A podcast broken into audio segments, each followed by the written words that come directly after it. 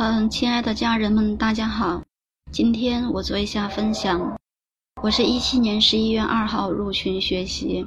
嗯，那么我先说一说我学习之前的状态。初三，孩子面临中考，九月份月考失利。因为功利心的驱使，我希望他能考一个好高中。十月份，我一下子陷入焦虑、烦躁、失眠、无力的状态。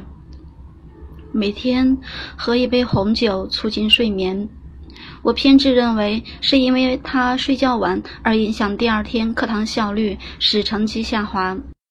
我开始像蚊子一般，一次次催促提醒孩子早点睡觉，引起孩子反感，对抗的睡得越来越晚。十月二十几号晚上，我和孩子因为作业闹得不愉快，儿子不耐烦地扔给我一句话。我不想写作业，我不想上学。孩子的这句话一下子叫醒了我。当时我什么也没说，回到自己房间反思。我糟糕的状态已经影响到了孩子和家庭的氛围。我现在用控制情绪的方式不对孩子发脾气。如果哪天绷不住了，井喷了，我不敢想象会是什么样的局面。我意识到自己出问题了，但我不知道如何调整自己。我必须寻求解决问题的途径。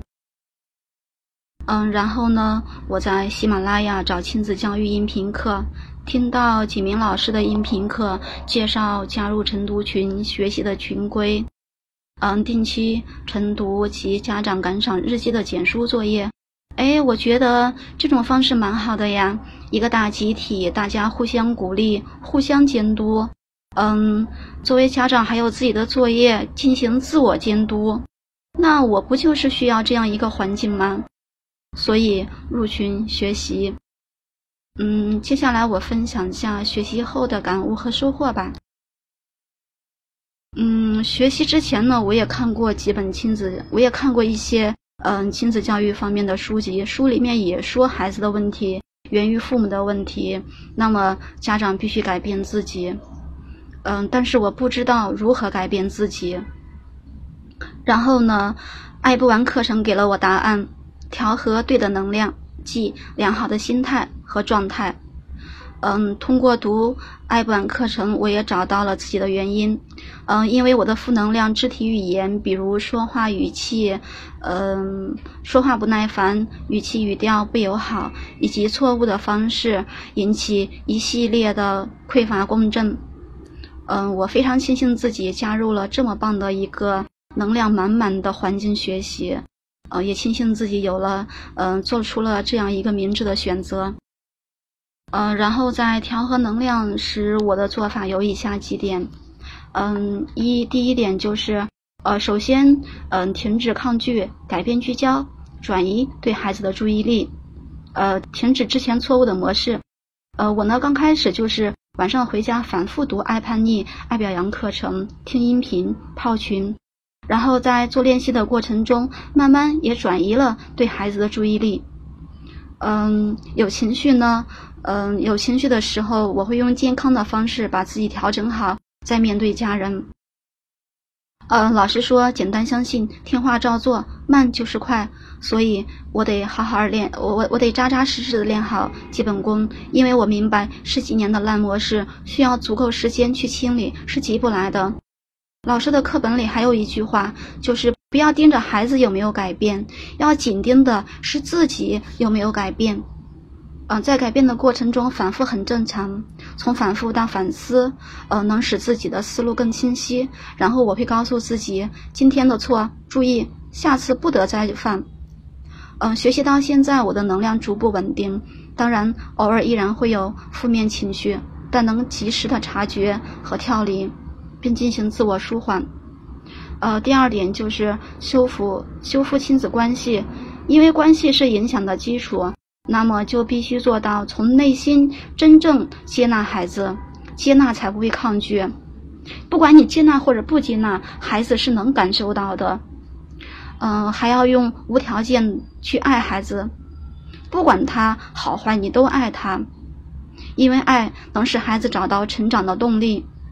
呃，修复关系阶段呢，看到孩子不好的行为，要及时的抽离自己，学会闭嘴。嗯，不知道怎么说怎么做的时候，什么都不说不做，保持冷静，全然接纳，因为不说比说错话要好，不管比瞎管要好。我们只好，我们先做好自己。然后第三点就是以丰盛的感觉原点看待人和事儿。嗯，改变自己的过程中，我认为就是最难的就是情绪。嗯，一个人负面情绪源自于匮乏的感觉原点。凡事呢都有两面，所以聚焦积极的一面，调和能量。比如孩子跟我说：“啊，妈妈，今天我累了，我不想写作业。”那么我我会从丰盛的感觉原点去认知。啊，孩子信任妈妈。呃，孩子能够诚实、勇敢表达出自己真实的想法，那这样不是很好吗？我可以及时的了解到孩子的内心。嗯，然后我下面我分享一下和孩子嗯互动方面的嗯几点做法吧。第一点就是嗯换位思考，理解和体谅孩子的辛苦和不容易，多倾听，多和孩子共情，让孩子保持快乐的情绪。呃，解放科举思想这一课我听了很多遍，他的续集我也听了。呃，现在我对中考是以空杯心态面对的，不再关注孩子成绩。呃，至于结果顺其自然，因为孩子来自学校及自身的压力阻力已经很大了。嗯，作为家长必须及时帮孩子减减压。大人累了回到家里，家人一句理解的话会令人温暖舒心。大人累了，可以躺床上休息，可以请假不去上班。那么换位思考一下，当我们的孩子累了，他不在学习状态，他不想写作业，他不想学习，不想上学，那有这样的想法，有这样的行为，不是也很正常吗？所以我们应该如何对待孩子呢？当孩子遇到问题时，冷静，先冷静，然后了解分析现象背后的原因。嗯，去年十月到十二月，我儿子的，呃，我儿子的阻力和压力是很大的。那学习之后，我也，呃，我也是充分的理解孩子。比如我看到他不在学习状态的时候，我会走过去，非常温和的对孩子说：“啊，看来看看你有点累，那不，呃，不想学习，嗯，就睡觉吧。”然后他听到我这样说，他就会，他就会说：“哎，算了，我还是写完吧。”比如有时候孩子他跟我说：“妈妈，今天晚上我不想写作业。”我说：“不想写就不写吧，身体第一，呃，先睡觉。”然后我会我我然后我就会问问他啊，那能不能告诉妈妈不想写的原因？然后他就说：“啊，我太累了。”呃，然后我说：“那就累了就睡觉吧。”然后得孩子得到理解以后，他就会说：“啊，那我作业需要多长时间？明天早上你提前几个小时叫我，呃，早上我来写吧。”嗯，我说可以。呃，十去年十二十月到十二月份那几个月里头，孩子每个月都要请上一两次或者是两三两三次的假。每次他有好的一点就是，嗯，他第二天不想去的时候，他先一天晚上会会告诉我，然后我也我也给予充分的理解。每当孩子跟我说妈妈，我明天我不想去上学，我我我说可以，不想去就不去，那能不能告诉妈妈原因？然后他也会说，呃，作业太多了，我今天晚上写不完，呃，我我不想写了，然后明天我想睡睡睡个懒觉，我在家把作业一补。我说可以，呃，然后呢，有时候他会说，啊，我太累了，我明天不想去，我就想在家里舒舒服服的待一天，呃，然后然后呢，我也我说可以，累了就在就在家好好休息。然后就是我们会一起，当孩子告诉我原因的时候，我会和孩子一起去商量给老师请假的理由，然后请半天还是请一天。呃，接下来我会跟跟孩子提一些约束，比如啊，那你累了在家好好休息，那不能玩手机，不能玩游戏。当孩子被理解以后，你给他你给他提的这些约束，他也乐意接受，而且也愿意去做。并且做得非常好。他说不玩就是不玩。然后在请假的那一段时间，孩子并没有因为他呃就是呃请假缺课而影响他的成绩。呃，相反，他的成绩还逐步的在提升。虽然提升的呃不是很快，但是他一直在进步。呃，所以呢，当孩子被理解以后，他一定会呈现出更好的自己。家长真的没必要去去担心。呃，然后第二点就是选择性聚焦，呃，主动性忽略。没有学习爱表扬课程，我以为表扬一次就好了，然后表扬多了会不会骄傲？呃，学习以后我才明白，必须持续不断的表扬，才可以提升孩子的自信心和自我价值感，呃，增进亲子关系。在实践中，我关注并表扬孩子做的对的地方、做到的地方。呃，比如呢，看到孩子有一些不好的行为，只要不是大的原则问题，那我会不吭气儿先观察。因为孩子有时候他那个小毛病就就是今天有，明天就没了，或者是他持续上一阵儿，他自动就会消失的。嗯，比如呢，孩子的作业，他六科作业，他只完他完成了五科，呃，那我就关注他完成的这五科，我找出亮点去表扬他。呃，没学习以前，我可能会只关注他没完成的那一科。呃，然后就是在还比如说听写单词方面。嗯，我从孩子错误的单词当中，我依然能够找出亮点去表扬他。比如这个单词错了，我会跟孩子说：“你这个单词的正确率是百分之九十九点九。”那孩子就特别好奇，那明明错了，为什么是九十九点九呢？然后我说是，你看，呃，这个单词你只有一个字母没写对，那把这个字母你背过了，那不就全部正确了？那就说明你的背诵能力是很强的呀。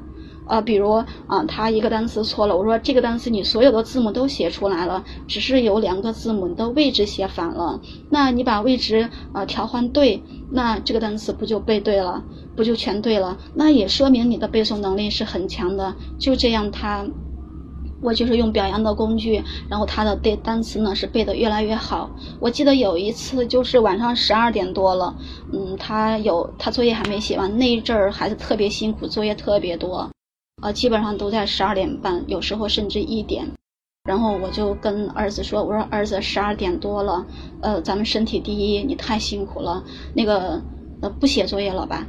呃，单词也不背了，你照着呃那个啥，然然后呃，儿子说那不行，我得写完。我说那是这单词你不用背了，嗯，你照着抄一遍就行了。但是儿子说是，呃，你别管了。然后。他他背单词十几个单词，他用了有有五六分钟的时间，然后让我给他听写，听写用了将近十分钟，十几个单词他全部正确。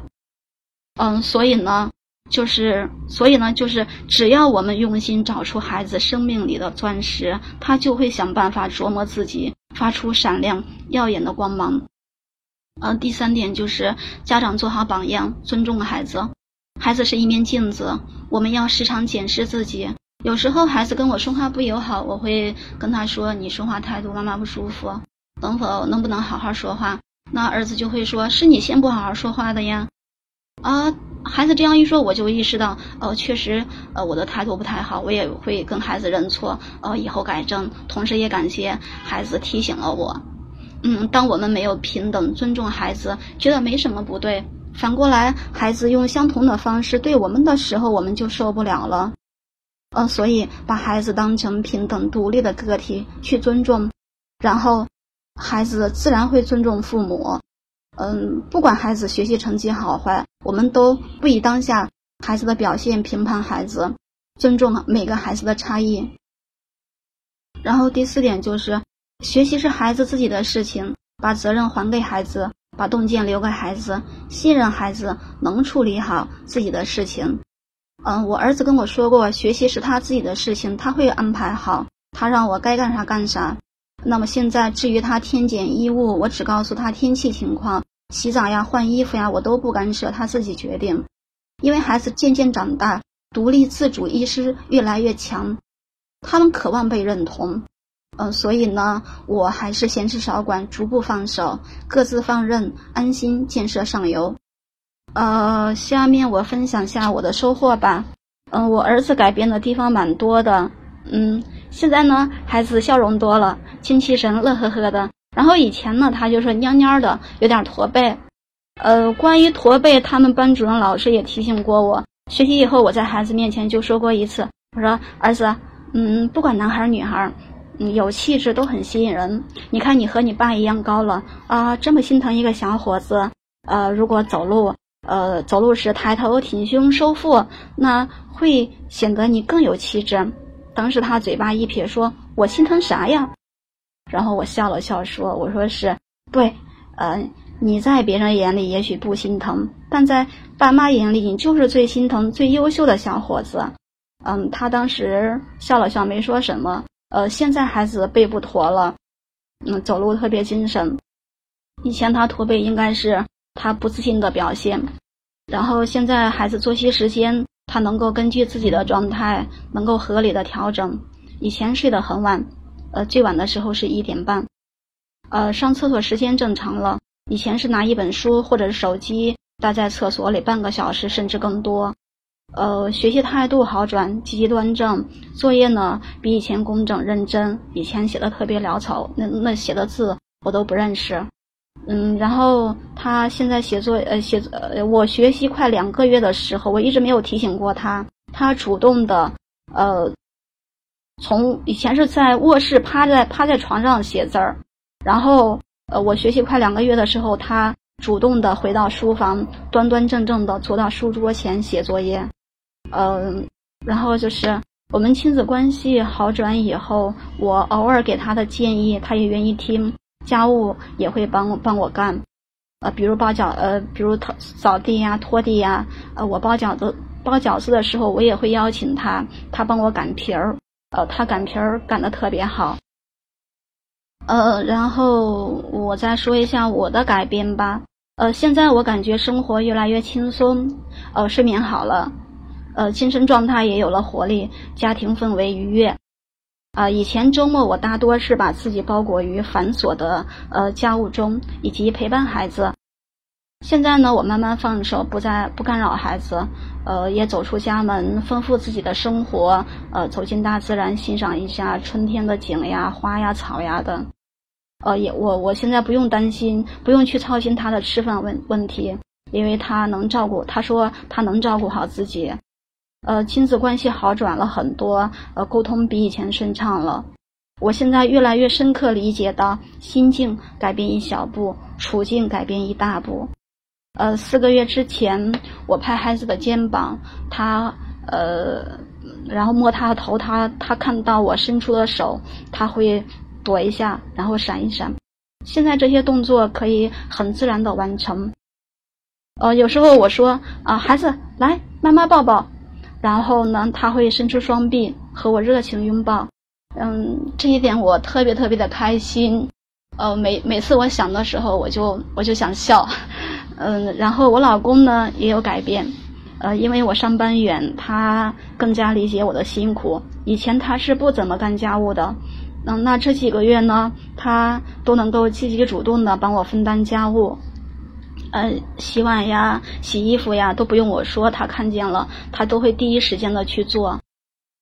呃，最后我还有一点感触，就是子宇老师说，活好自己，才能以身作则，带动孩子。刚开始学习我不明白，那怎么样才算活好自己呢？呃，我文化程度不高，孩子学习帮不了，家庭一般，又引引领不了孩子，那我能帮到孩，我能帮到孩子什么呀？我又能给到孩子什么呢？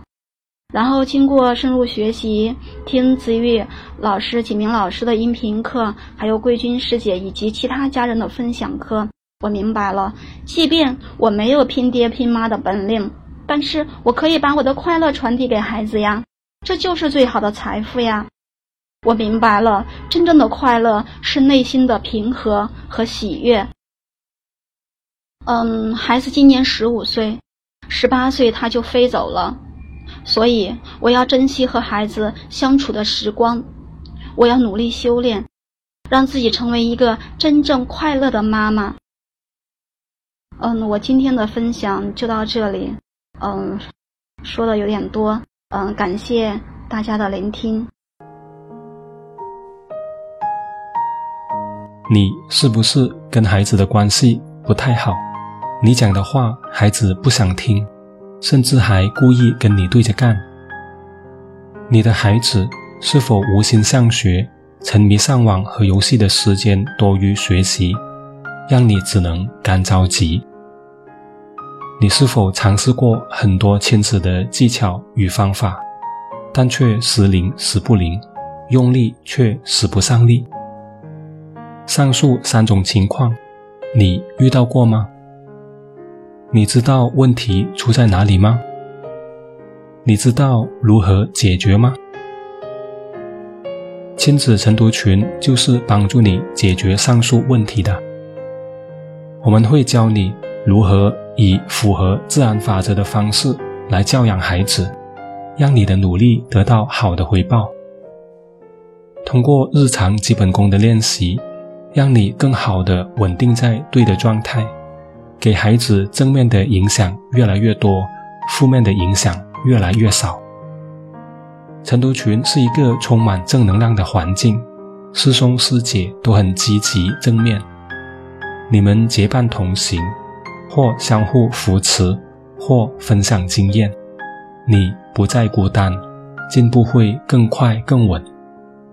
如果这是你要的，并且想要加入晨读群学习，请联系介绍你听这个录音的人。让他带你过来体验，我们会为你安排。好，本期播客就到这里，我们下次再会，拜拜。